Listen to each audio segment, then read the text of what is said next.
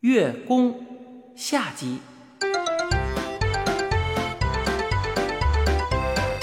您就别瞎操心了，这种事儿谁也管不了。那么多人劝我，堂嫂不还是跟我堂哥离婚了吗？怪老头问：“啊，离婚了？为什么？”我说道：“嫌我堂哥穷呗。结婚那会儿还当我堂哥能出国，后来一看也没戏了，就嫁给一个老外，跟人家出国了。那老外还是个七十多岁的老头呢。”怪老头一双小眼睛瞪着我说道：“七十多岁怎么了？不许结婚呐？”我赶紧说：“啊，不是，不是那个意思，不是的，这跟那老头没关系。我是说嫦娥，您是怎么着？到底支持后羿还是支持嫦娥呀？”怪老头说：“支持谁都没用。你说的对，这种事儿咱们管不了，还是说咱们自己的事儿吧。”我说：“欣欣，你是想再溜达溜达呀，还是回去？”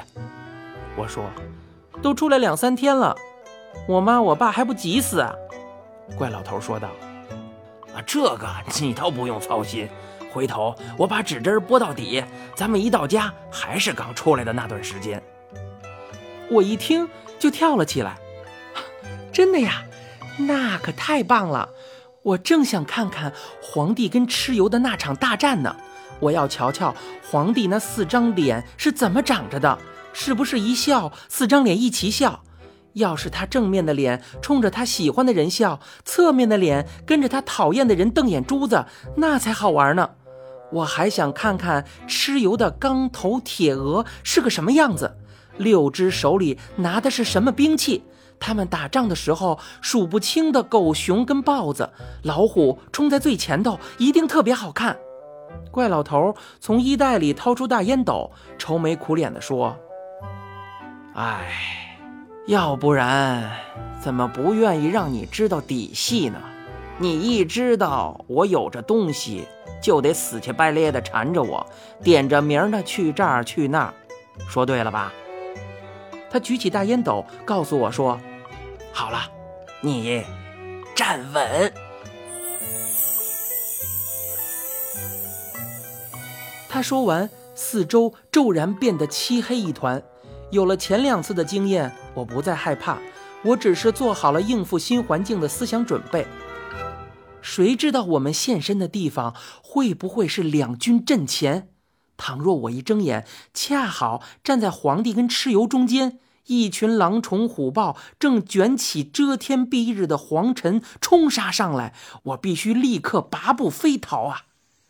耳边。并没有呐喊厮杀声，倒是响起小鸟婉转的啼鸣。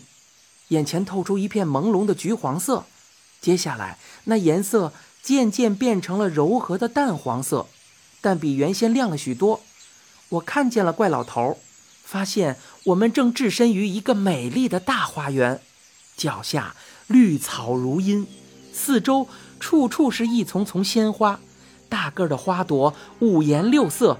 正开的蓬勃，远处一棵高大的绿树亭亭如盖，孑然挺立，空气里弥漫着浓郁的桂花香气，压倒百花的芬芳。这应该就是那棵大树散发出来的。我转身看，一片青翠的树木遮映着一座白墙黄琉璃瓦的宫殿，一条用透明的圆石子儿铺成的小路，曲曲折折地通向那里。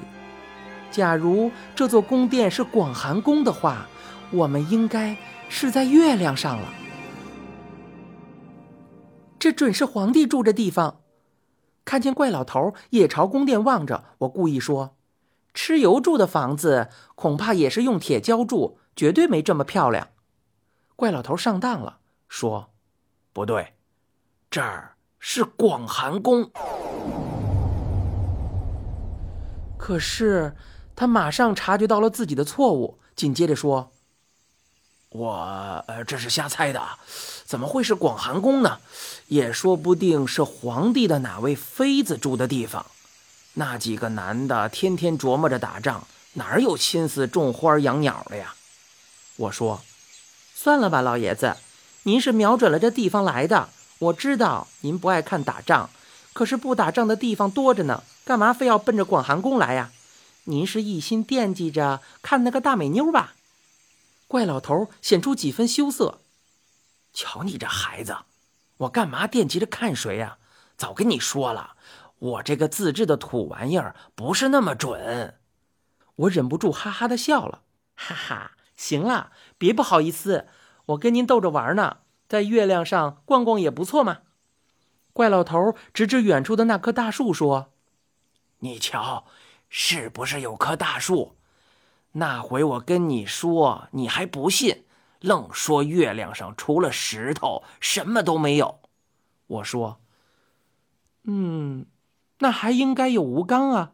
他一斧子一斧子的不停的砍，可那棵树也怪，砍下一块来，马上又长出一块。”怪老头说：“行，欣欣。”知道的还真不少啊，也许他这会儿累了，找地方喝二两去了。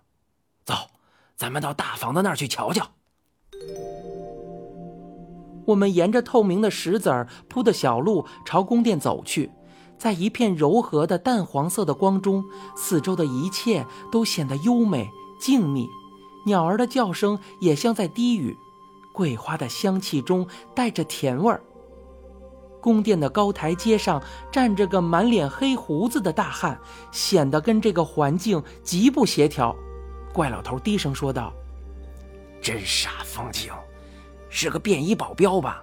看样子不一定能让咱们进去参观呀。”我说：“我认识嫦娥，可以说来看朋友。呃，您打算参观什么？”那个大汉早就虎视眈眈地盯着我们。他老远的就喊道：“别往前走了，退回去。”怪老头对我说：“说话呀，欣欣，说你就说你是嫦娥的朋友啊。”我继续往前走，对怪老头说：“见过一面，也真说不上是朋友，还是您来说参观吧。”这么一耽搁呀，那个大汉竟然从腰间掏出一把手枪来，把手扣在扳机上，喊道：“再往前走，再往前走，我就放箭了啊！”我这时候才看出啊，那其实不是手枪，而是一把非常精巧的小弩，那上边还横着一小张弓呢。我和怪老头站住，那大汉步下台阶，走到我们面前，使劲的打量着我们。他自言自语道。不太像，怪老头问：“不太像什么？”我也不太明白大胡子的意思。大胡子说：“不大像那些泼皮。”我问道：“哪群泼皮？”我觉得这个大胡子有点缺心眼儿。他说道：“就是城里的那些家伙吧。”怪老头很吃惊：“这儿，这儿还有座城？”大黑胡子也感到惊奇，说道：“嗯，你们连这都不知道？”他一改先前凶巴巴的劲头，笑了笑，把小弩插回腰间。“哼哼哼哼，那你们就不是这儿的了。”我说：“你是说月亮上吗？”“嗯，不是，我们是远处来的，远着呢。”大黑胡子说：“哦。”那我失礼了，远道的客人一定很累，快进去坐坐吧。他们俩都不在，先到我屋子里去。怪老头说：“别客气啊，别客气。”他一边说着，一边往里走，我也随着，一边问那个大黑胡子：“您讲的他们俩呀？”大黑胡子说：“啊，嫦娥跟后羿呗。”我一时非常兴奋。后羿也住在这儿，他说：“啊，当然了，要不然哪来的这座宫殿呢？看来这位小兄弟认识他呀。”我说道：“还挺熟的，我跟他一起射过太阳。”怪老头在我身边唠叨：“哼，射过太阳，还老说我爱吹牛，真是。”我连忙补充了一句。呃，我不过是站在一旁看热闹的。大胡子对我肃然起敬，做手势给我指路，说道：“小兄弟，请往这边拐。怪老头停住脚步说：“那我就站在这儿等等吧。”大胡子连忙说：“哎，哪儿的话呀！老人家，您也请。”